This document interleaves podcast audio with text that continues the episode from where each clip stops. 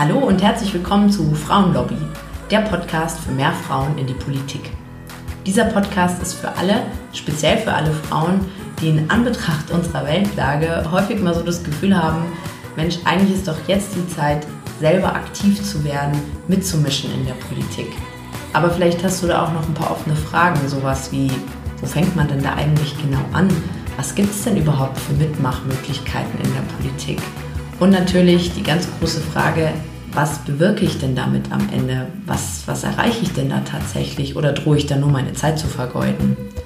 Und vielleicht begleitet dich auch noch ein Gedanke, sowas wie Null Bock auf das Haifischbecken Politik. Oder du denkst, du wüsstest vielleicht gar nicht so richtig über Politik Bescheid. Falls dem so ist, dann bist du hier genau richtig, denn das und noch vieles mehr klären wir hier. Ich heiße Julia Post, bin 29, Sozialunternehmerin und vor knapp fünf Jahren habe ich mich in die Welt der Politik im Ehrenamt begeben. Und ich kann dich beruhigen, trotz Politikstudium lief auch bei mir alles im Learning by Doing Modus ab. Auf diese Reise möchte ich dich gerne mitnehmen und einen Raum zum Erfahrungsaustausch aufmachen. Und das natürlich überparteilich. Deshalb wäre es auch schön, wenn das Ganze hier ein Mitmachprojekt werden könnte und du mir deine Fragen und Gedanken zuschickst, die ich dann sehr gerne mal in einer Folge hier aufgreife. So, dann schön, dass ihr wieder eingeschaltet habt. Ich darf heute wieder einen Gast begrüßen und zwar die Anke Pöhlmann. Und äh, sie ist mein erster Gast, äh, die nicht bei den Grünen ist. Und zwar, du bist bei der FDP. Herzlich willkommen, schön, dass du da bist. Ich fühle mich geehrt, vielen Dank. Genau, und an dich natürlich auch zum Einstieg die ganz klassische Frage, wie bist du überhaupt zur Politik gekommen? Was, was hat dich gereizt und wie bist du dann bei der FDP gelandet? Also ich habe schon recht früh angefangen. Also ich bin beigetreten, da war ich äh, gerade 16. Das heißt, der frühestmögliche Zeitpunkt, in dem man überhaupt parteipolitisch aktiv werden kann. Also jetzt mal im Vorfeld kann man natürlich bei den Jugendorganisationen schon mitarbeiten, aber parteipolitisch dann ab 16. Ähm, für mich war es in der Schule schon immer ein Thema, Politik. Es war dann eher internationale Politik, ähm, Afrika ähm, als Schwerpunkt und habe mir dann schlicht und ergreifend überlegt, ähm, wie setzt man das um? Und da gibt es ja unfassbar viele Möglichkeiten. Also ob man das in einer NGO macht, ähm, ob man das ähm, auf journalistische Art und Weise bearbeitet und ähm, wie man tatsächlich Ideen zum Erfolg verhilft. Und nachdem wir in einer Parteiendemokratie leben, ist natürlich der Weg auch nahe, sich das mal direkt anzuschauen. Ich habe mir unterschiedliche Parteien angeschaut. Ich habe mir auch die Grünen angeschaut. Ich habe mir die CDU, CSU angeschaut und die FDP und bin da wirklich recht offen ran. Ich hatte natürlich in gewisser Weise einen inneren Kompass, aber wollte mich dann natürlich auch von den Menschen überzeugen lassen, die hinter dieser Politik stehen. Und das würde ich auch jedem raten, der Politik begeistert ist, wirklich auch zu gucken, in welchem Umfeld fühle ich mich wohl, ähm, sind es ähm, Personen und Vertreter der Parteien, ähm, die auch das darstellen, was mir wichtig ist. Weil man kann sich natürlich viel ins Programm schreiben, aber wer sind tatsächlich die Menschen hinter dem Ganzen, die dann auch auf der Straße stehen, die im Parlament sitzen und eben das Aushängeschild der Partei letztlich auch sind. Das darf man sich ruhig mal direkt angucken. Ja, das sage ich auch, oder habe ich, glaube ich, in der Folge hier auch schon mal äh, gesagt, Politik wird halt von Menschen gemacht und da sollte man genau. sich auch irgendwie wohlfühlen und auch ja, das Gefühl haben, man ist irgendwie in der Community und, und arbeitet fürs gleiche Ziel. Wie du sagst, man kann sich viel ins Programm schreiben und äh, auch, es kommen ja immer auch so die Fragen, ja, stehst du hinter allem, äh, mhm. was da in dem Programm steht? Natürlich nicht, wird bei dir wahrscheinlich auch nicht anders sein, genau. oder? Das variiert auch. Also es gibt sicherlich Phasen, ja. ähm, in denen man sagt, ähm, da kann ich wirklich zu 80 Prozent äh, mittragen, was entschieden wurde, was auch immer demokratisch entschieden wurde, das darf man auch nicht vergessen. Parteiengagement heißt auch, dass man wirklich Demokratie hautnah erlebt und auch zum Teil Dinge mitträgt im Sinne des großen Ganzen, die einfach demokratisch auf dem Parteitag beschlossen wurden. Das gehört auch dazu. Es gibt aber sicherlich auch Phasen und Momente, wo man selber kopfschüttelnd vor den Nachrichten steht oder Interviews von Parteivordersten hört und äh, sich in ähm, Grund, ja, Grund und Boden schämen. Ist jetzt ein bisschen viel, ein bisschen ja. hart, aber auch das soll vorgekommen sein. Ja. Ähm, wo man auch unter Rechtfertigungsdruck von außen steht, weil viele natürlich auch aus dem sozialen Umfeld und Freundeskreis Sagen, von der eigenen Parteizugehörigkeit wissen und einen dann schon am Frühstückstisch oder abends in der Bar konfrontieren. Ähm, da muss man auch ehrlicherweise sagen, wenn man eine Partei haben möchte, die zu 100 Prozent das abdeckt, was man muss sich man selber wünscht, muss man selbst eine Gründe. Das haben viele versucht. Ansonsten geht's ja, wenn, wenn ich das als Ratschlag mitgeben darf, ein bisschen wegzuschauen von der tagesaktuellen Politik mhm. hin zu wirklich den Grundsatzprogrammen und den Grundsatzthesen, die eine Partei aufgestellt hat, weil das schon die Essenz dessen ist, wie versteht eine Partei einen Menschen innerhalb mhm. der Gesellschaft und was ist sozusagen das Gesellschaftsbild, das eine Partei äh, befürwortet. Das heißt eigentlich immer das Prinzip, wenn eine Partei zu 100 Prozent Entscheidungshoheit hätte, wie sähe unsere Gesellschaft dann aus? Welchen ja. Wert hat ein Mensch in dieser Gesellschaft? Und ähm, welche Aufgaben kommen ihm zuteil? Welche Rolle spielt er in dem Ganzen? Ja, da wird so das Big genau. Picture mal aufgemacht, wenn Und, wir es wirklich genau. 100% gestalten könnten. Wie würde es da richtig, aussehen? Richtig, richtig, Julia. Ja. Also das ist wirklich ähm, für mich der, der wichtigste Punkt. Ähm, um auch die tagesaktuellen Geschehnisse ähm, zu beurteilen. Und da auch Gelassenheit ja, zu wahren manchmal. Natürlich. Ja. Also eine Partei wechselt man ja nicht wie eine Unterhose. Also sollte man zumindest nicht. Wobei man munkelt, im Münchner Stadtrat sieht es gerade anders aus, aber das wird ein anderes Thema. anderes Thema, korrekt. Äh, es soll vorkommen, es steht natürlich auch jedem frei, beizutreten, Klar. auszutreten, umzusteigen. Ja. Ähm, für mich ist es aber schon so ein, so ein Wesenskern dessen und ich fühle mich da auch in gewisser Weise auch ja, mit Herzblut verbunden über eine gewisse Zeit, dass man zum Teil auch durchhält, wenn man nicht hundertprozentig einverstanden ist. Ja. Weil man ist Mitglied in einer, in einer Partei oder aktives Mitglied, sagen wir besser gesagt, um eben auch die Richtung mitzulenken. Ja. Ansonsten könnte ich ja sagen, ich zahle nur meinen Beitrag und mache halt mein Kreuzchen am Wahltag an der richtigen Stelle. Ja. Fertig. Und was waren so Stationen, in, seitdem du 16 bist? Äh, was, was, hast du da für Ämter übernommen oder wie hast du dich ja. eingebracht? Das erzähl uns ein bisschen was. Also die bunte Bandbreite äh, des Engagements im Prinzip äh, von Plakate kleben, ja, wie man sich das so Richtig vorstellt schöne von außen. Basisarbeit, ja.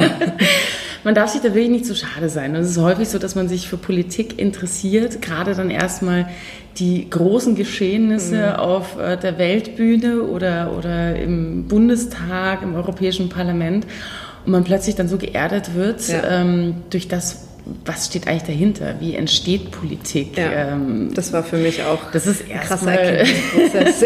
das ist erstmal okay.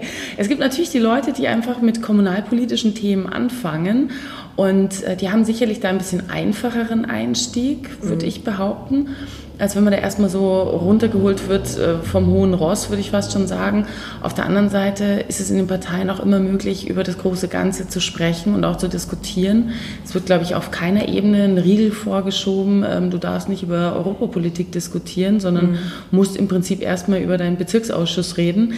So eingegrenzt ist es ja nicht, aber es gehört dazu. Und ich habe das auch so verstanden als Plakatieren ist genauso wichtig wie inhaltliche Arbeit. Ja.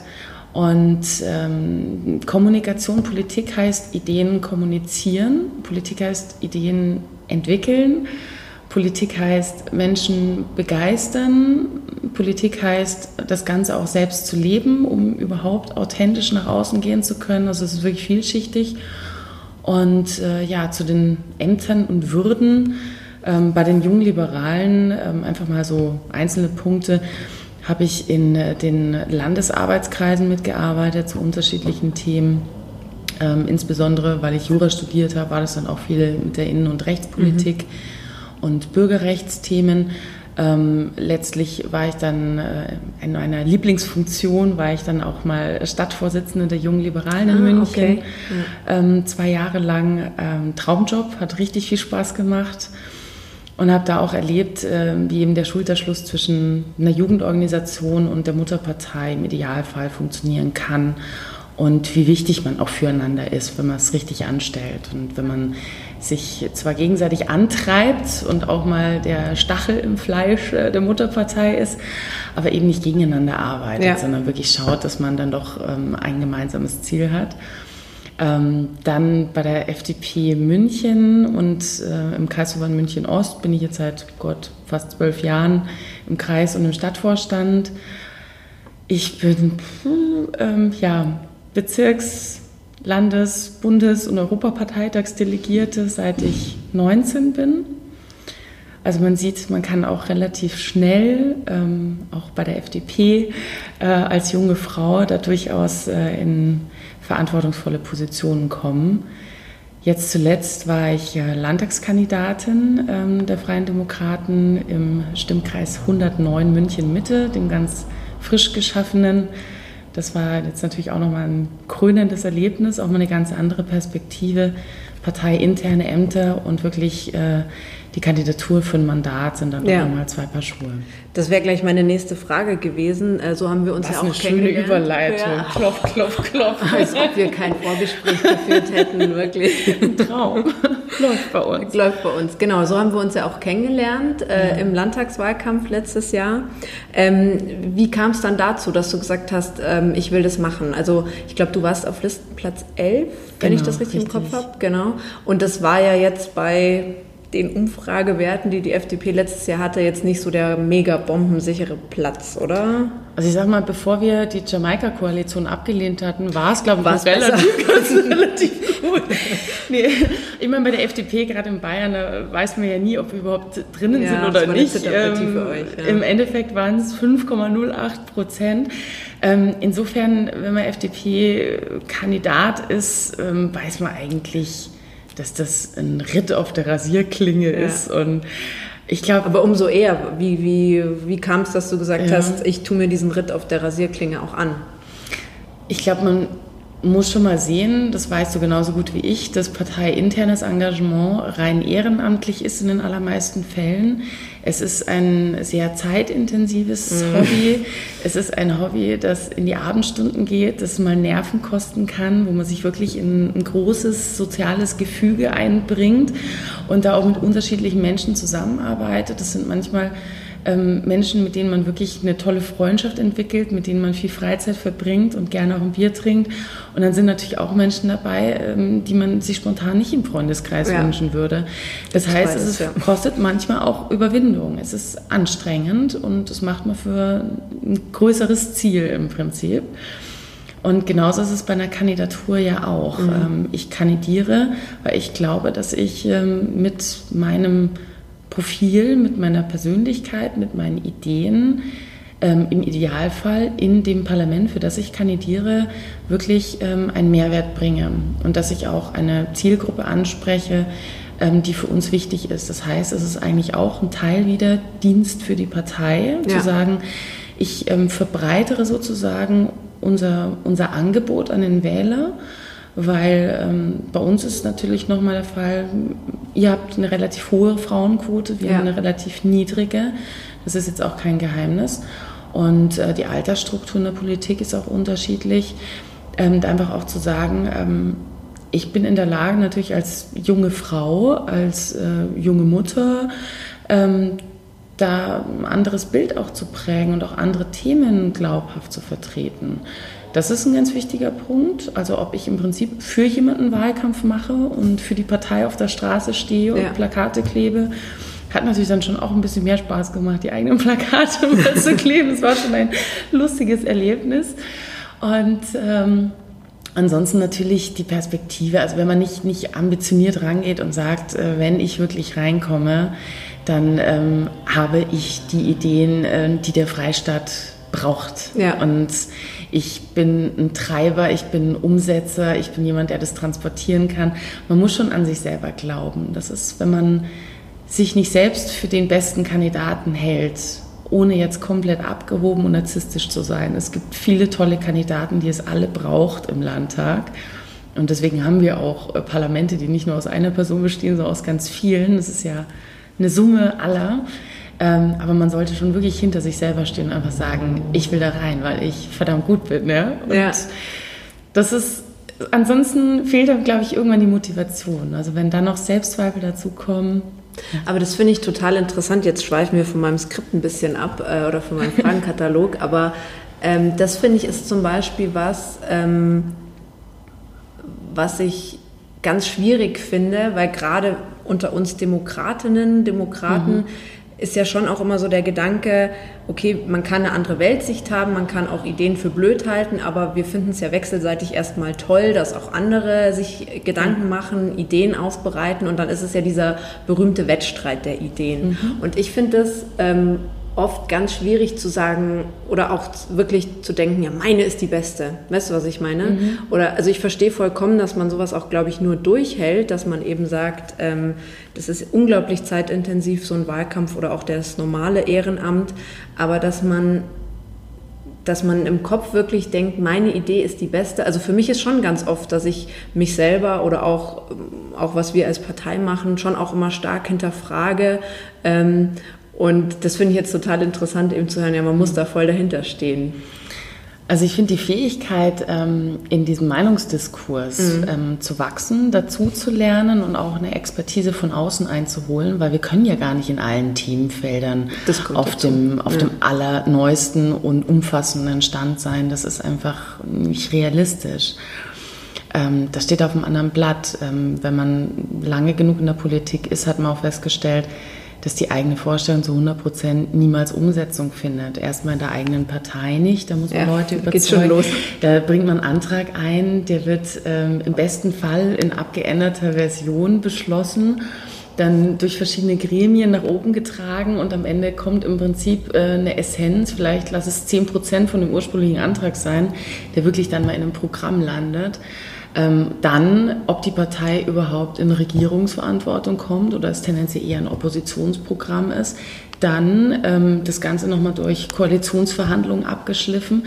Das heißt, wenn man aus meiner Sicht, wenn man nicht mit 100 Prozent reingeht, bleibt gar nichts übrig. Mhm.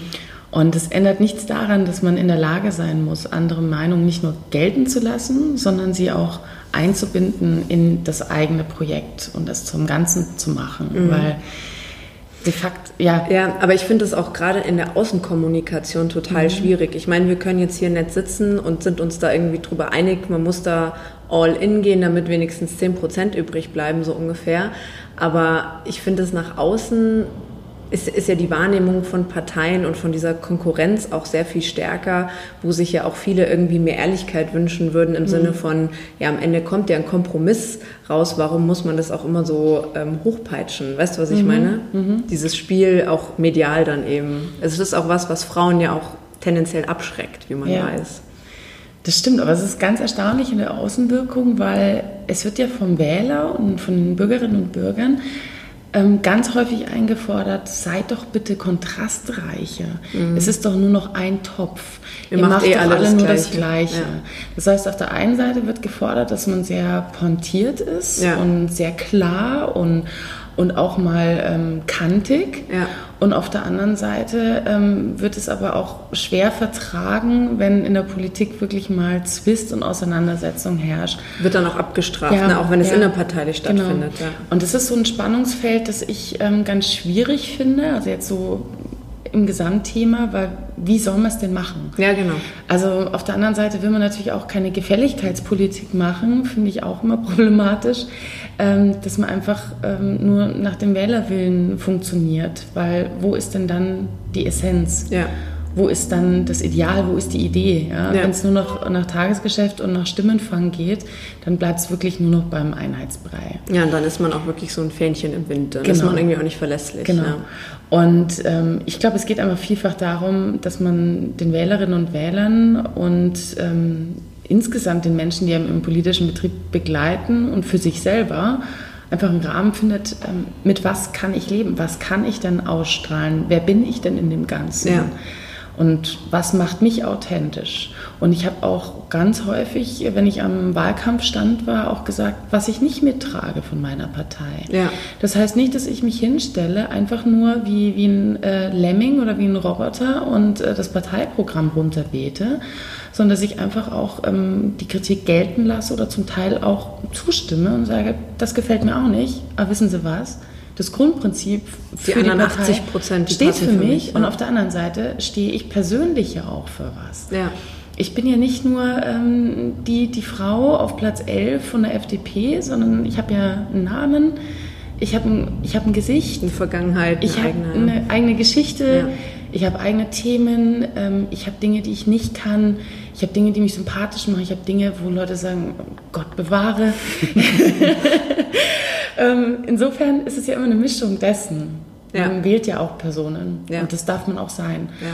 Und deswegen versuche ich da immer so für mich so einen Mittelweg zu gehen zwischen klar will ich 100% auch mich, mich abgrenzen von den anderen. Ich will eine Auswahl darstellen. Ja. Das heißt aber nicht, dass ich alles anders mache. Ich sage zum Beispiel auch, ich wünsche mir bei vielen Dingen einfach eine höhere Kompromissbereitschaft unter ja. den Abgeordneten. Ähm, ich wünsche mir, ähm, dass einfach ähm, koalitionsübergreifende Bündnisse möglich sind zu Einzelthemen. Ja. Ich fände es unfassbar spannend, wenn es mal irgendwann zu dem Experiment äh, einer Minderheitsregierung käme, weil das wirklich mal einfach auch eine politische Offenheit bedeuten würde, dass man zu einzelnen Themen Koalitionen findet. Ja. Das wäre deutlich sachorientierter, als es vielfach in der Vergangenheit der Fall war. Also man muss auch ein bisschen seinen eigenen Weg finden im Ganzen. Das ist ja auch das, was du vorher schon gemeint hast. Da sitzen eben viele im Parlament und jeder bringt dann auch ja. das mit. Der eine ist vielleicht kantiger und die andere kompromissbereiter und so ergibt sich dann auch eine äh, Mischung, also genau. auch nach außen. Ja. Ähm, jetzt noch mal ein bisschen zurück zu dem Wahlkampf. Also du hast jetzt schon erzählt, du bist schon seitdem du 16 bist äh, bei den Liberalen und hast da bestimmt, dadurch, dass du auch Stadtvorsitzende warst und so, hast du natürlich schon ganz viel politische Erfahrung in diesen Wahlkampf auch mitgebracht. Trotzdem wie kann man sich das vorstellen? Gibt es da irgendwie eine Schulungsreihe? Ähm, du wirst wahrscheinlich auch am Wahlprogramm in irgendeiner Form mitgearbeitet haben, aber musst ja dann am Infostand nicht nur zu deinen eigenen Themen was sagen, sondern auch zu denen, wo du eher ein bisschen blank bist sozusagen. Mhm. Ähm, wie wirst du darauf vorbereitet? Wie ist überhaupt so der Ablauf, äh, wenn du zu Podiumsdiskussionen angefragt wirst? Ähm, wie, wie macht ihr euch da fit? Musstest du den Wahlkampf aus eigener Tasche bezahlen? Bezahlt es bei euch komplett die FDP? Wie, wie kann man sich das vorstellen, wenn man selber mal überlegt, ich würde gern auch mal kandidieren? Soll ich oder soll ich nicht? Genau. Ja. Also es sind jetzt ganz viele Themen, die du angesprochen hast. Ich würde jetzt erstmal das sagen, was man sowieso im Wahlkampf machen kann, selbst wenn man nicht kandidiert. Ähm, das ist tatsächlich dann die Mitarbeit an einem Wahlprogramm. Das steht jedem Mitglied frei. Wir haben dann eine sehr offene Kultur bei der FDP. Dann äh, im Vorfeld online, dann auf den Parteitagen mhm. als Delegierte und so weiter.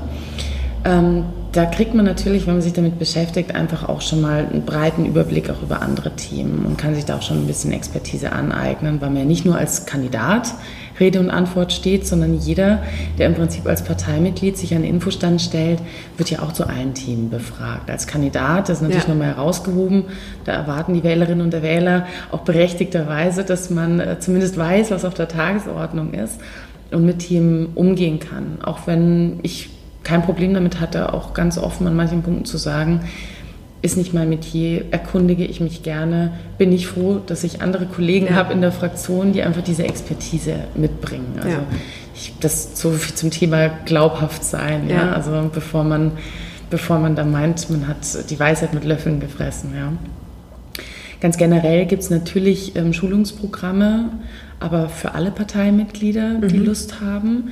Ähm, für die Kandidaten selbst gab es natürlich von Medientrainings ja. angefangen über das Angebot, dass am Rande von Parteitagen Fotoshootings gemacht wurden mhm. für ähm, günstigeres Budget, ähm, damit man eben nicht äh, allein für ein Fotoshooting ähm, schon in den Dispo rutscht. Ja, ja. Soll es auch bei der FDP geben.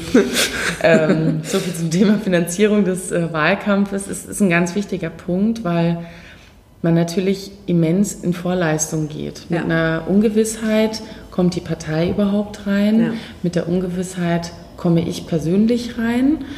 Ähm, und im Prinzip ist die Dauer eines Landtagswahlkampfs, und das war es ja in meinem Fall, kann man sagen, ich wurde im Oktober aufgestellt, im Oktober waren die Wahlen. Mhm. Und ich habe nicht Däumchen gedreht ab Oktober, sondern im Prinzip ab Oktober aufgedreht. Natürlich ja. wird nach hinten dann, äh, geht die heiße Phase irgendwann los, aber man ist doch immer damit beschäftigt. Und ähm, es ist bei uns tatsächlich wie folgt, dass es ähm, kein großes Parteibudget gibt. Entgegen der Vermutung ähm, haben wir jetzt als Parteiapparat ähm, nicht die Möglichkeiten, dass wir, dass wir Riesenwahlkampfmanager auf Vollzeitbasis im Hintergrund arbeiten haben, sondern dass jeder Kandidat schon sehr stark in Eigenregie gearbeitet hat.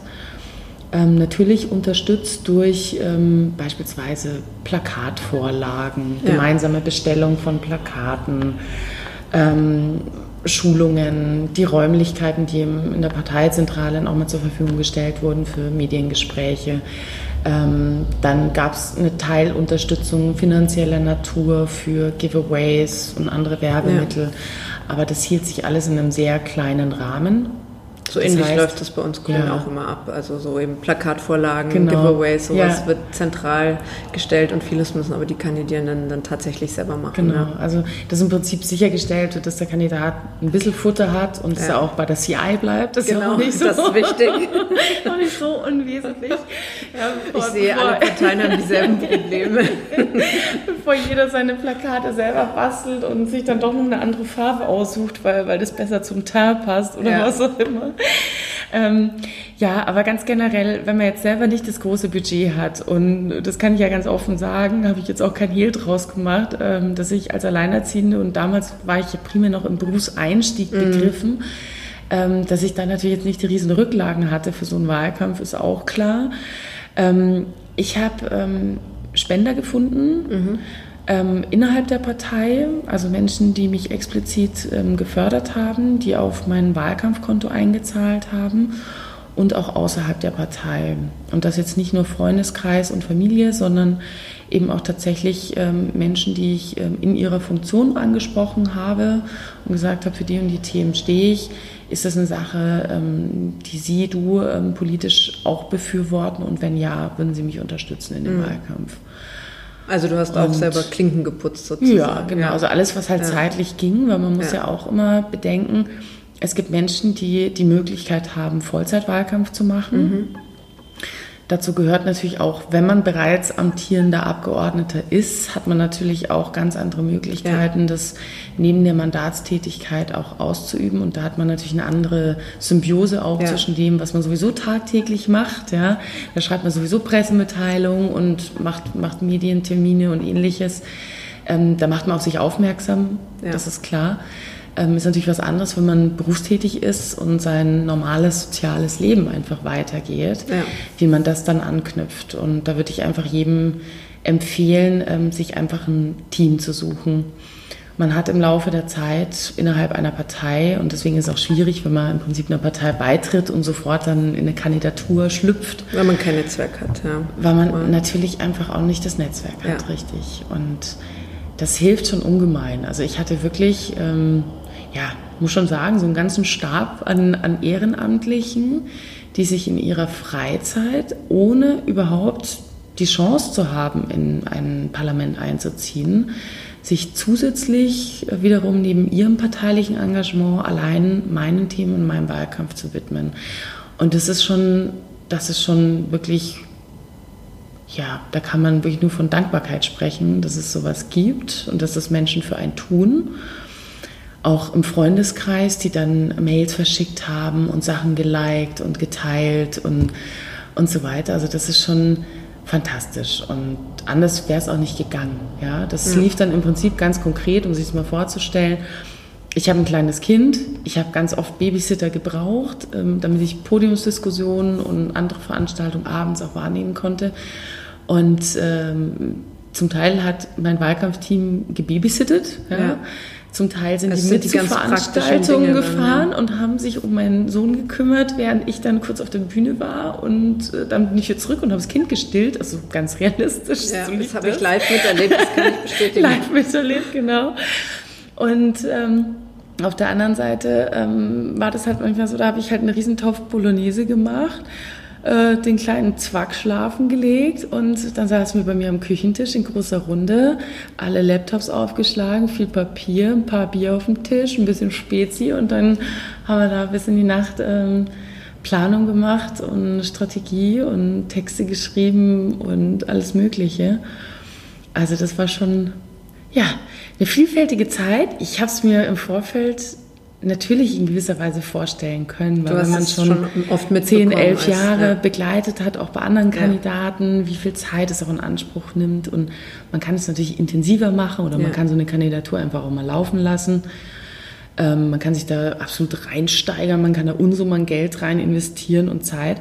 Aber man muss natürlich auch immer schauen, dass man den Zeitraum auch durchhält. Ja. Weil wenn man am Anfang schon, schon sich verausgabt, dann ähm, ist auch keinem geholfen, wenn man zum Schluss einfach nur noch ähm, wirklich mit dem einen grippalen Infekt den, an den nächsten reiht, weil man einfach erschöpft ist. Und es ist schon, das laugt schon aus. Ja. Also ich habe, glaube ich, in dem Jahr im Durchschnitt vier Stunden geschlafen oder so. Okay. Ja. Und das lag nicht nur am Kind. Aber auch, muss auch. ich fairerweise sagen. Wenn man bei den vier Stunden dann noch einmal aufgeweckt wird dazwischen, dann, dann wird es richtig hart.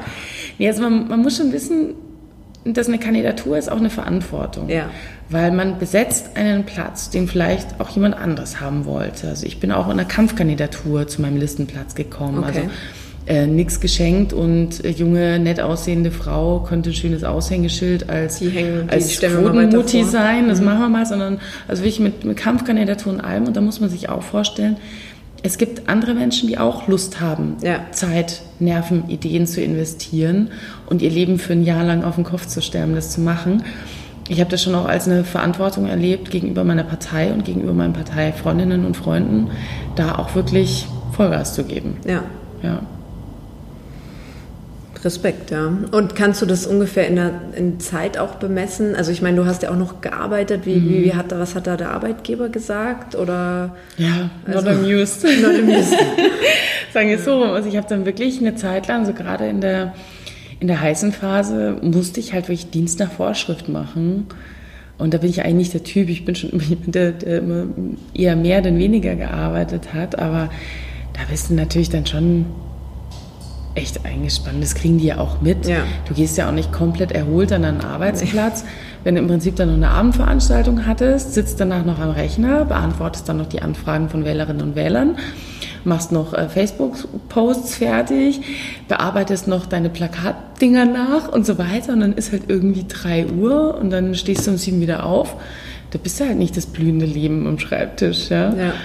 Und ähm, klar, wenn du selbstständig bist und du kannst ein bisschen planen und nimmst dich halt eine Zeit lang raus oder wie auch immer. Muss man sich allerdings auch leisten können dann. Ja, ja oder du bist ja. ähm, verbeamtet, muss man auch fairerweise ja. sagen. Es gibt auch einen Grund, warum viele Parlamentarier aus eher Beamtenberufen kommen. Ja, das ist einfach leichter möglich, ja. Entschuldigung. Ähm, das ist einfach auch eine Frage, wie kriegt man es realistisch umgesetzt? Und ich sage immer, es, es geht alles, aber ich weiß im Nachhinein manchmal nicht mehr, wie ich es hingebekommen habe. Also ja. Ja, vor allem, ich habe den Wahlkampf ja einfach als Ehrenamtliche ähm, erlebt und für andere Wahlkampf gemacht und hier aus der Parteizentrale mhm. auch mitgeplant ähm, im Vorstand. Und ich habe mich da schon immer so fertig gefühlt, weil man hat dann natürlich, ja. all die, die da mithelfen, haben ja auch eine irre Woche oder ja. eine irre Zeit. Äh, und dann bin ich immer voller Respekt, wenn ich dann die Kandidierenden sehe, die noch ganz frisch aussehen, dann müssen sie wieder in die Kamera lächeln und so. Da denke ich mir immer so, boah Leute, wie macht ihr das? Ähm, also fetten Respekt dafür. Und das ähm, ist auch schön zu sehen, dass dann eben auch so ja wieder alle Parteien in einem Boot sitzen mhm. und da auch die Kandidierenden untereinander eigentlich einen sehr netten Umgang miteinander haben. Das, mhm. das fand ich auch schön zu sehen. Ähm, Vielleicht nochmal zum Punkt zurück, dass ja. man dass man wirklich von der Sache überzeugt ist und brennt. Ja, und das ist genau das, nicht, ja. ähm, warum die Kandidaten dann trotzdem noch nach 40 Stunden Jobwoche, 40 Stunden Wahlkampf und dann hast du noch ein Kind zu bespaßen, weil man dann trotzdem noch gut drauf ist, weil man hat auch irgendwie so einen Daueradrenalinzustand ja. und man ist auch in gewisser Weise euphorisch aufgeregt und aber halt auch wirklich innerlich brennend für die Sache, ja. die man tut. Und wenn man natürlich dann auch ähm, viel Zuspruch bekommt, was ich jedem Kandidaten wünschen würde, dass man ja. sich auch gelegentlich mal ähm, ja, positiv begleitet fühlt und einfach auch, dass das honoriert wird. Und zwar nicht nur von der eigenen Partei, sondern ja, definitiv. Ja. Das wirklich auch parteiübergreifend. Und ich war ja im Gespräch bei euch mit den ja. Grünen, ich war mit anderen Parteien im Gespräch und, und habe da wirklich auch den Schulterschluss gesucht zu gemeinsamen Themen. Ähm, dass man sich da einfach achtet und wertschätzt und dass der eigene Einsatz honoriert wird und auch gesehen wird, auch von ja. Wählerinnen und Wählern. Dass es nicht so ein Politiker-Bashing ist, ja, ja, ihr da oben, sondern wenn man die auch so ein bisschen Anteil nehmen lässt an dem, was man macht.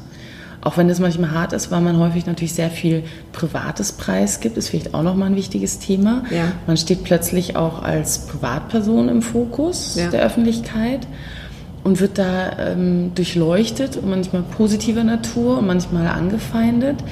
Ähm, da brauchen wir auch ein dickes Fell. Mm, aber es trägt einen auch. Ja. Also es ist schon viel Energie im Fluss in dem Ganzen. Trotzdem, nach dem Wahlkampf ist man erstmal ausgebrannt. Ja. Kannst du erstmal Urlaub nehmen, wirklich. Und das ganze Team gleich mit. Ja. Ähm, du, wir haben es vorher schon gesagt, es hat dann für dich nicht gereicht, um in den Landtag zu kommen, mhm. aber du hattest also 5,08 Prozent habt ihr erreicht. Also da hast du aktiv mit dran gearbeitet, dass die Partei überhaupt wieder in den Landtag ja. eingezogen ist. Ähm, und jetzt hast du so unglaublich viel reingegeben, Zeit, Energie und jetzt geht es für dich einfach ganz normal weiter. Du bist weiterhin in deinem ja. Job. Ähm, warst du sehr enttäuscht oder hast, hattest du dich da eh drauf eingestellt und wie geht es jetzt für dich danach auch weiter? Und auch so die Frage, würdest du es wieder machen? Kannst du das anderen empfehlen? Auch so, hey, wenn ihr, auch wenn ihr wisst, das wird nichts, das lohnt sich einfach für die persönliche Weiterentwicklung oder ja, was, was würdest du dazu sagen? Also ganz generell hatte ich ja schon gesagt, dass es ja keine sichere Bank ist, ja. so eine Kandidatur. Das muss man auch immer wissen. Auch, ähm, auch diese Vorstellung Berufspolitiker, die gibt es ja eigentlich gar nicht, weil du wirst ja. ja. alle paar Jahre entweder wieder bestätigt oder nicht. Und entweder wirst du von der Partei erstmal aufgestellt ja. und dann nochmal von den Wählerinnen und Wählern. Ähm, das gibt es im Prinzip nicht und das muss man wissen. Also man ist im Prinzip immer auch so ein bisschen ähm, an, die Entscheidung, ja, an, an, die Entscheidung anderer gebunden und ja. das ist ähm, natürlich auch ein wackeliger Zustand. Ähm, nichtsdestotrotz, ähm, ich habe das als 50-50 Chance gesehen und wahrgenommen für mich und hm, habe mir gedacht, ich mache sowieso Wahlkampf für die Partei, lege ich halt noch eine Schippe drauf. Ja. Und es hat sich eben diese Chance geboten ich habe das relativ spontan entschieden. Das war nicht von langer Hand geplant. Ich habe jetzt keinen zehn Jahres Master Karriereplan äh, at FDP. Äh, äh, how to be a politician. Ähm, also das, das war nicht so. Aber man geht natürlich mit ganzem Herzblut rein und wünscht es sich dann natürlich Klar. auch. Also man macht es ja, es gibt Leute, die es als, tatsächlich als Zählkandidat machen, die wissen, sie kommen nicht rein, ja. es ist aussichtslos. Da habe ich noch mehr Respekt davor. Bei mir war das so eine wackelige Geschichte. Ich hatte nicht den Top-Stimmkreis, ich hatte nicht den Top-Listenplatz. Mhm. Und ich habe trotzdem gesagt, ähm, ich gebe da so viel Gas, bis ich mir quasi diese 50-50-Chance selber erarbeitet habe. Und es war tatsächlich dann auch wirklich knapp. Also ich habe selber 9,1 Prozent geholt, also deutlich über dem Landesdurchschnitt. Und es macht einen dann schon stolz und dann zittert man natürlich so die Tage äh, ja. nach dem Wahlergebnis ja nicht direkt am, am ja, Wahltag abends klar, sondern erst eigentlich zwei Tage später.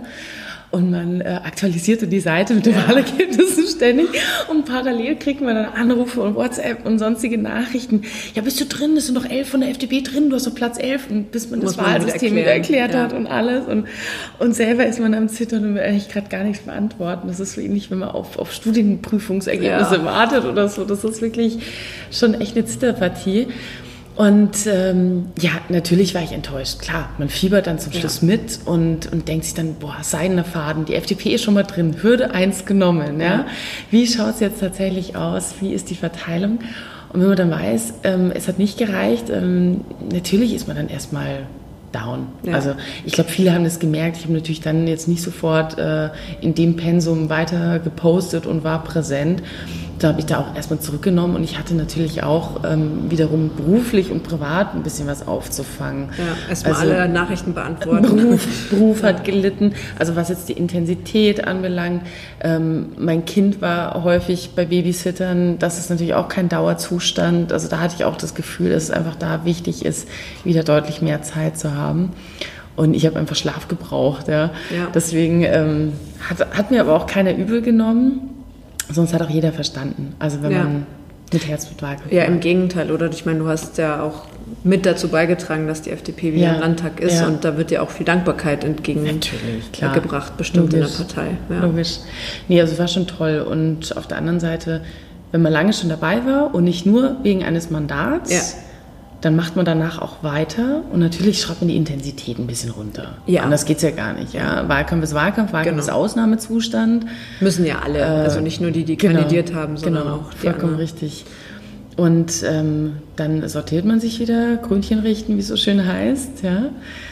Ich würde es wieder machen. Ich würde es wieder genauso machen, wie ich es in dem Wahlkampf gemacht habe, ob ich es in der Zukunft nochmal ansteuere und ob sich so eine Chance nochmal ergibt, das muss ich einfach sehen. Ja. Es muss auch zum eigenen Leben passen. Ähm, ich bin auch kein Riesenfan von den Parteileuten, die im Prinzip auf jede Kandidatur draufspringen. Hauptsache irgendwas kommt schon mal bei rum. Ähm, ich glaube, man sollte auch wirklich wissen, in welches Parlament man möchte und aus mhm. welchen Gründen. Es sind komplett unterschiedliche Themen, was im Stadtrat passiert, im Landtag, im Bundestag, im Europäischen Parlament und in einem Bezirksausschuss. Das sollte man sich schon auch im Vorfeld überlegen und es ist auch eine Frage der Glaubwürdigkeit, dass man nicht ähm, bei jeder Kandidatur sich empfiehlt, aus meiner Sicht, weil ein perfekter Kandidat für den Stadtrat ist nicht zugleich perfekter Kandidat fürs Europäische Parlament. Ja. Das kommt vor, aber ich kann es mir schwer vorstellen, dass man für alles gleichermaßen geeignet ist. Ja.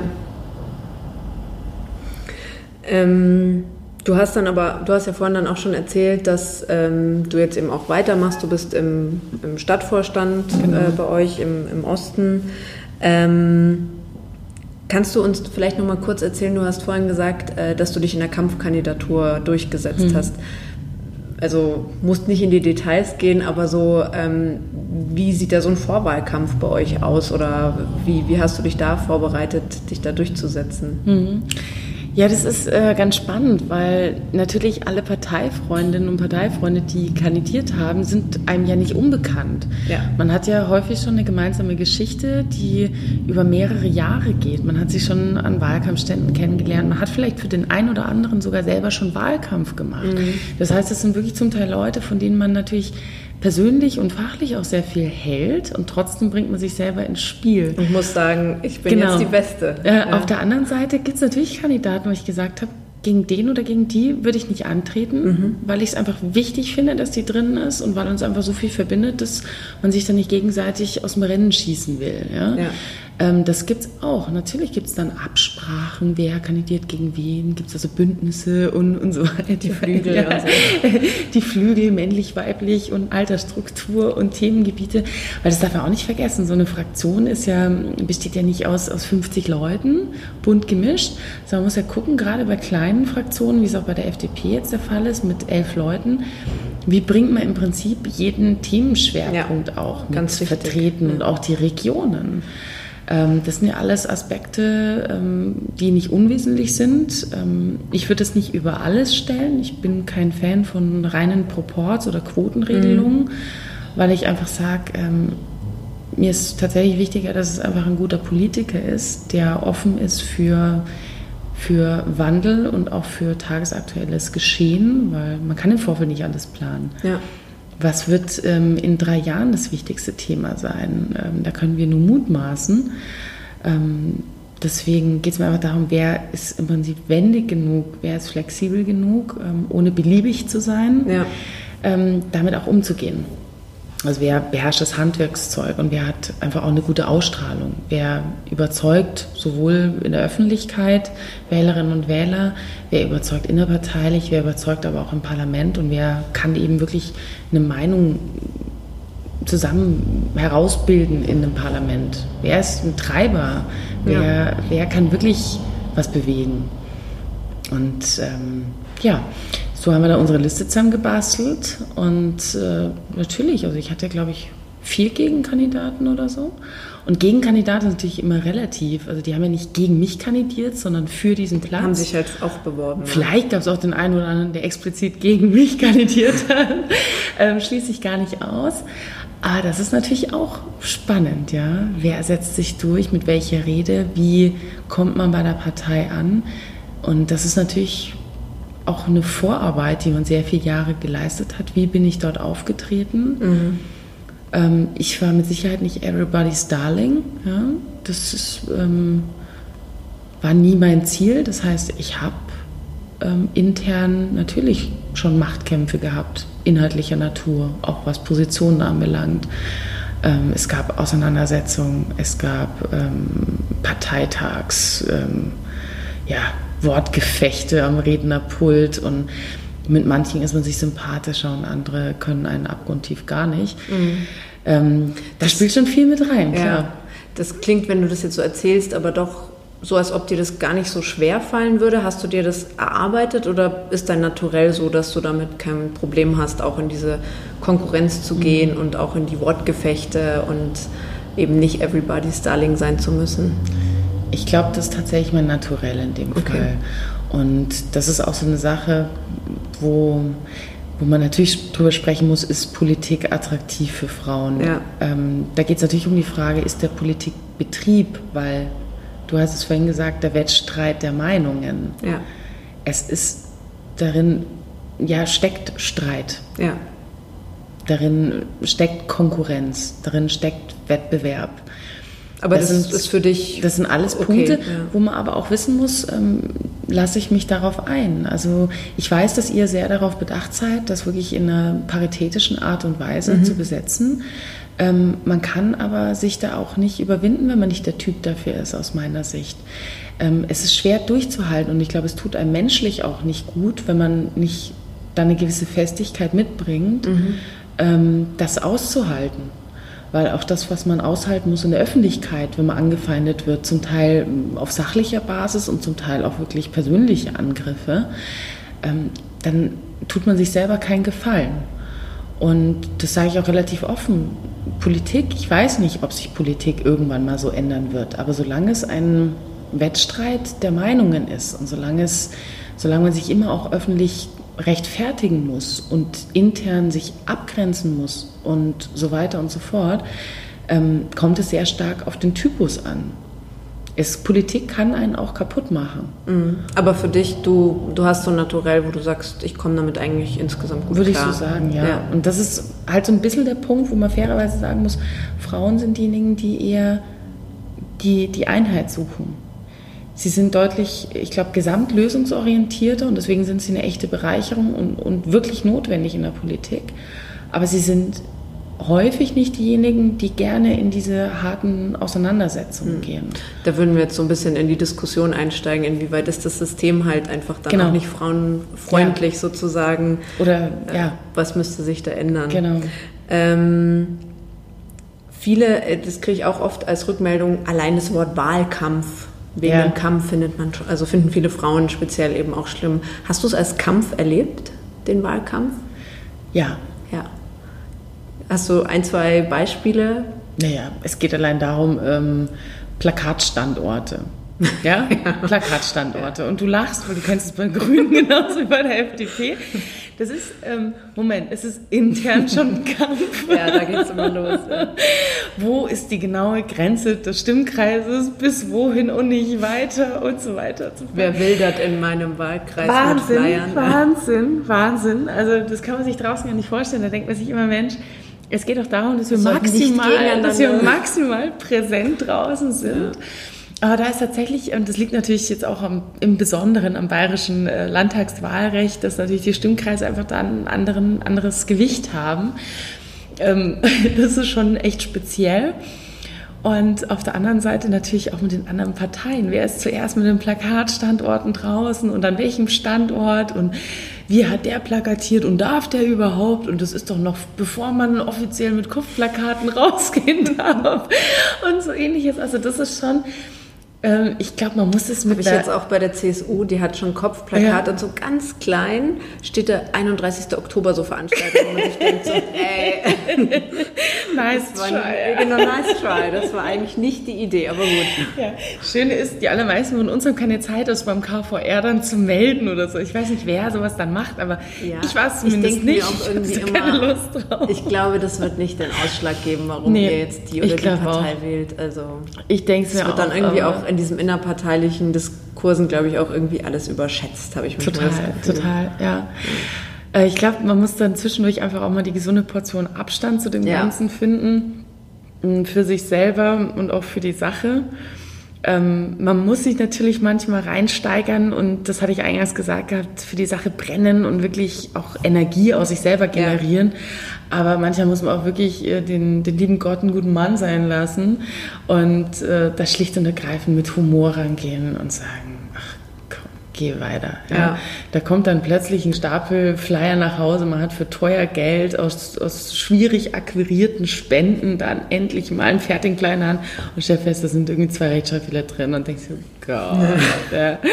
Und dann, dann äh, ach, da ruft man einen guten Freund an und ja, mal noch vor sich hin und der sagt dann, ach, Perfektionismus macht unsympathisch, das passt schon. Ja. Keine Ahnung. Also man muss da schon auch wirklich mit Spaß reingehen. Ja, ja. das ist gut.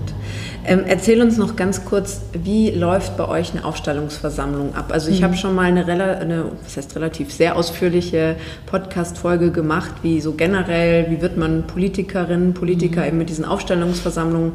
Alle treuen Zuhörerinnen und Zuhörer wissen das. Ansonsten dürft ihr noch mal in ein paar Folgen äh, weiter vorne reinhören. Aber wie läuft das konkret bei der FDP ab? Ich kenne natürlich das speziell auch bei den Grünen. Manches muss natürlich gesetzgeberisch ist einfach vorgegeben, wie sowas mhm. abzulaufen hat. Aber wie kann man sich das bei euch vorstellen? Bei der CSU ähm, werden ja Listen schon mehr oder weniger vorgedruckt, vorgedruckt und dann kann man dann noch abstimmen. Wie läuft das bei euch? Wird da auch jeder Platz einzeln abgestimmt? Hm. Sollen wir ganz konkret mal vielleicht die Stadtratswahl, die Stadtratsliste ja. machen? Einfach, ja. dass wir dann ein konkretes Beispiel haben, weil es dann doch immer auch rechtlicher Natur bei den ja. anderen ähm, Parlamenten variieren kann. Ähm, ganz generell ist es bei uns so, ähm, dass natürlich im Vorfeld sich Kandidaten, potenzielle Kandidaten, die auf der Liste kandidieren wollen, bekannt machen, versuchen natürlich möglichst viele zu mobilisieren, dass die dann auf so eine ähm, Stadthauptversammlung in dem Fall kommen. Bei uns ist es so, dass eine Stadthauptversammlung allen Mitgliedern offen steht, da haben wir kein Delegiertensystem. Mhm. Das heißt, ähm, wenn natürlich ein Delegiertensystem ist, wie zum Beispiel beim Landesparteitag, dann hat man nur eine begrenzte Anzahl, die überhaupt wahlberechtigt sind. Bei einer Stadthauptversammlung ist es natürlich eine große Masse, die ja, wahlberechtigt genau, ist. Das, das heißt, so. da hat jeder wirklich auch die Möglichkeit, viele treue und Unterstützer und Befürworter dort dann auch ähm, ja, zu mobilisieren und zu sagen, kommt da bitte hin, ähm, ich brauche da eure Stimme. Ne? Die versuchen das natürlich im Vorfeld, sich da bekannt zu machen, haben dann an dem Tag selber häufig dann auch eigene Flyer ausgedruckt, die sie auf die Tische legen, in unterschiedlicher Variation, mal als Hütchen gefaltet, mal Giveaways, mal, mal einfach ein DIN A4-Papier in schwarz-weiß. Also ähm, da ist alles mit dabei. Und äh, dann läuft es äh, wie folgt ab, ähm, dass natürlich im Vorfeld wird natürlich gesprochen. Wer ja. ist beispielsweise, wer ist bestehender Mandatsträger? Ja. ja wer hat einen guten Job gemacht? Wer, wer sollte wieder dabei wer sein? Wer sollte ja. wieder dabei sein und wessen Engagement im bisherigen Parlament will man honorieren? Und natürlich auch die Frage, ganz offen gesprochen, ähm, wen will man auch in der Öffentlichkeit nicht, ähm, mm, ja, nicht, nicht bloßstellen. Ja? ja. Also wer hat einen guten Job gemacht und sollte einfach nicht nach hinten durchgereicht werden. Ja. ja? Wer sollte weiterhin drin sein? Wer ergänzt das Team? Das wird schon im Vorfeld diskutiert. Das ist aber anders als bei der CDU, CSU, dass äh, es keine vorgefertigten Listen gibt. Also steht jedem Mitglied frei, auch spontan mhm. aufzustehen und zu sagen, ich kandidiere. Mhm. Ja, das ist wie bei uns Grünen. Ne? Und ähm, aber Davon führt, wird auch Gebrauch gemacht. Genau, also, also man, man, führt halt quasi eher so Zweiergespräche und sagt dann jemand neuem Ambitionierten, du steht dir natürlich frei, auf ja. zwei, drei zu kandidieren, aber ich will dir mitgeben, hm, hm, hm, XY, der hat doch ja. einen guten Job gemacht. Das wäre jetzt echt äh, genau. für uns als Partei auch nicht so toll, wenn der jetzt durchgereicht wird oder so. In, also in dieser Form. Es ist halt, es ist halt manchmal, manchmal auch einfach ähm, nicht, nicht klug, strategischer Natur. Ja man verbrennt sich dann ja eventuell auch selber, ja, ja. wenn man gegen sehr starken Kandidaten antritt. Manche sind da aber sehr beratungsresistent. ja, das stimmt auch. wenn man einfach aus dem Bauchgefühl, ach, ähm, ich probier's mal, ja, ja, aber sich davor auch natürlich auch vielleicht nicht so die Gedanken gemacht hat, was da alles dranhängt. Also ich würde sagen, dass die, dass die ersten Plätze, also gerade wenn wir jetzt, man kann ja ungefähr mal abschätzen, was sind die Plätze, die auch wirklich eine echte Chance haben, sind, einzuziehen, die aussichtsreichen Plätze. Die sind natürlich dann auch umkämpfter und da wird wild kandidiert. Mhm. Also da kommt es dann vor, dass auf Listenplatz zwei, drei, schon drei, vier Kandidaten kandidieren. Mhm. Und ähm, wir sagen immer, dann kommt ja von oben der Rest wieder runter. Ja. Also sprich, ähm, die drei, die dann äh, auf dem Platz nicht gewählt wurden, zum Teil dann nach einer Stichwahl, ähm, die fallen natürlich dann eins weiter runter und kandidieren höchstwahrscheinlich direkt auf den nächsten Platz mhm. oder überspringen einen Platz, weil sie eine Absprache zum Beispiel getroffen haben mit jemandem. Ähm, und kandidieren erst dann wieder auf Platz vier oder fünf äh, zum nächsten Mal. Und so bleibt das wirklich ein sehr, sehr spannendes Unterfangen, ähm, wie dann tatsächlich am Ende die Gesamtliste ausschaut. Okay, ja, also das ist dann ziemlich ähnlich zu uns Grünen, Mhm, ja, dass genau. jeder Platz einzeln Ja. abgestimmt wird. Ab, ab einem gewissen Platz, wo man sagt, das ist jetzt wirklich nicht mehr aussichtsreich, ähm, da sind wir auch ähm, realistisch genug. Ja? ja. Also wir haben keine 18 mehr auf den Schuhsohlen Ja. drauf. Ähm, das sagen wir dann auch schlicht und ergreifend, da wählen wir dann en bloc. Ja. Einfach um das Gesamtprozedere des Wahlvorgangs ähm, zu verkürzen, Ja. dass die stimmberechtigten Mitglieder ähm, nicht, nicht noch äh, um Mitternacht da Ja, sitzen schau, und die. Effizienz arbeiten wir noch. Da arbeitet ihr noch dran. Arbeiten wir Kann aber natürlich auch vor Ort beschlossen werden, dass weiterhin in Einzelwahl gewählt wird. Also es muss wieder vor Ort über einen Geschäftsordnungsantrag erstmal beschlossen werden. Und ähm, ja, wir hoffen immer drauf, dass, dann, dass man dann doch irgendwann mal nach Hause kommt und ins Bett darf. Ja. Ganz generell, was zum Beispiel auch ein spannender Punkt ist, ähm, die Bewerbungsreden dürfen nicht abgekürzt werden. Das heißt, jeder kann auch so lange reden, wie er möchte. Und da sagt häufig der Tagungspräsident, ähm, sagt dann meistens eingangs, ähm, dass eben die, die Dauer der Rede häufig nicht ähm, zu einer äh, Multiplikation äh, der, Der Stimmen Stimmen. führt. Im Gegenteil. Klasse, das ist bei uns, wir haben es auf äh, sieben Minuten Ja. begrenzt plus, plus Fragezeit. Also bei uns darf man satzungsgemäß eine Bewerbungsrede nicht abkürzen. wow.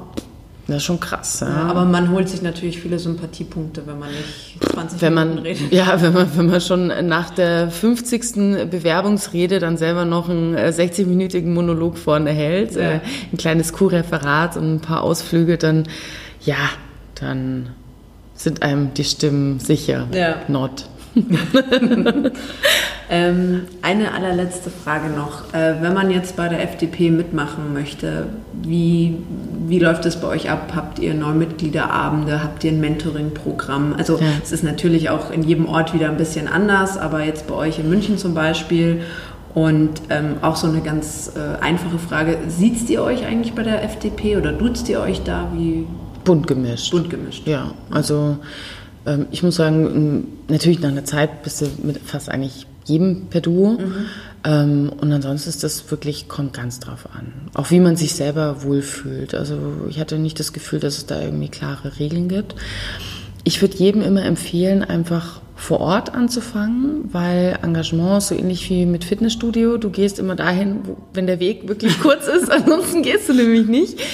Ähm, das ist natürlich immer praktisch, wenn man sagt, man hat Veranstaltungen, die direkt ums Eck Ja. sind, jetzt keine riesen Fahrtwege auch noch in Anspruch nehmen. Wenn man sich dann weiter engagiert und auch auf, auf Bezirks-, Landes-, Bundesebene ist man sowieso genug unterwegs, dass man erstmal einfach vor Ort ein bisschen eine Basis findet. Ein Stammtisch bietet sich an, einfach um mal ein paar Gesichter kennenzulernen und um für sich selber auch herauszuarbeiten, was sind denn die Themen, für die ich mich primär interessiere. Man kann dann natürlich gehen nach ähm, Politikfeldern, ähm, Bereiche, die einen interessieren und natürlich auch nach Sympathien, wer sind die Ansprechpartner für mich. Ähm, Wir haben auf beinahe jeder Ebene die Möglichkeit, an Neumitgliederseminaren teilzunehmen, einfach um den politischen Betrieb, die Prozesse einfach kennenzulernen einfach auch mal ein paar Gesichter zu sehen. Wir laden auch ähm, Neumitglieder ein, Bezirks- und Landesparteitage zu besuchen, haben an Parteitagen, auch auf Bundesparteitagen, immer am Rande noch Neumitgliederseminare und eben die Möglichkeit, dort mit Mentoren auch so ein Parteitagsgeschehen mal mitzuerleben. Es wird dann auch kommentiert, um was geht's jetzt hier. Also wenn einfach nur noch Ge Geschäftsordnungsanträge und Abstimmungen laufen, da kann man schon mal wirklich äh, äh, ja, den Faden verlieren. Das geht, geht uns Ja. Delegierten ja zum Teil auch so. Und das ist, glaube ich, ganz wichtig. Und dann würde ich einfach empfehlen, wer ist denn für mich ein sympathischer Repräsentant, den ich mir wirklich so als jemanden ausgucke, mit dem ich über alles sprechen mag, ja, Ja. was mich bewegt. Ähm, Und da gibt es viele Menschen, die sehr offen sind, eben auch Neumitglieder, so, so als Bearingspartner äh, an, eine, an die Hand zu nehmen. Ja. Macht ihr eigentlich ein spezielles Frauenförderprogramm bei euch in der FDP? Ja, also wir haben einen Frauenstammtisch. Wir haben ähm, immer wieder Frauenprogramme, also gerade auch Frauen-Mentoring-Programme. Ich hatte es eingangs erwähnt, zum Beispiel bei Frauen-Wahlkampf-Vorbereitung. Ähm, Seminarprogramme, die wir primär auch zusammen machen, dann oder die über unsere Stiftung angeboten werden. Das wird bei euch wahrscheinlich ähnlich Ja. sein. Ähm, und dann ansonsten muss ich jetzt gerade mal überlegen, was wir aktuell noch haben. Wir haben Arbeitskreise zum Thema äh, Frauen, Und ja, ansonsten uns einfach mal ansprechen. Wir haben auch eine Vorfeldorganisation, die liberalen Frauen, mhm. die nochmal ganz gesondert eben Programme und Termine haben, Seminare, Workshops anbieten und auch online stark zusammenarbeiten. Also aber die Devise da. lautet einfach mal vorbeischauen und die Ja, das ist wichtig. Also ja. das hat sich irgendwie bewährt. Ich habe es genauso gemacht, das könnt ihr auch. Einfach mal auf den Stammtisch gehen. Ich würde auch empfehlen, wenn, wenn man Lust hat, einfach auch auf Stammtisch von anderen Parteien zu gehen. Selbst wenn die einen jetzt nicht auf den ersten Blick mhm. überzeugen, einfach das sich mal anzuhören und mal kennenzulernen. Und ich habe damals auch als Stadtvorsitzende bei den Jungen Liberalen ähm, ja, haben wir auch einen übergreifenden Stammtisch tatsächlich hinbekommen. Also ich mhm. hatte die anderen Parteien mit eingeladen, die anderen Vorsitzenden der Jugendorganisationen, habe gesagt, lass uns doch mal alle paar Monate so einen Reihe-Um-Stammtisch machen. Ja. Dann wirklich mal so, eine bunte, so einen bunten Austausch, ja. ja. Dass man sich kennt, aber auch, dass man es Neumitgliedern ermöglicht, einfach mal so einen Direktvergleich zu haben, ohne dass man sich jetzt da bekriegt oder irgendwas mhm. und wie beim Speeddating dem erklärt, warum man jetzt die beste Organisation ist sondern dass man einfach auch zeigt, ähm, es gibt auch Themen, die alle jungen Menschen bewegen und wir haben die und die unterschiedlichen Antworten, die und die gemeinsamen Antworten und auch eben die Fähigkeit, im Gespräch zu bleiben und ähm, wie du es gesagt hast, ähm, überhaupt das Engagement zu honorieren, dass ja. man sagt, man stellt sich im Dienst dieser Demokratie, die ja. wir alle befürworten. Ja. Das ist doch ein schönes Schlusswort. Oh, das fand ich auch, fand ich auch. Und das wieder so unabgesprochen Wahnsinn. Ja.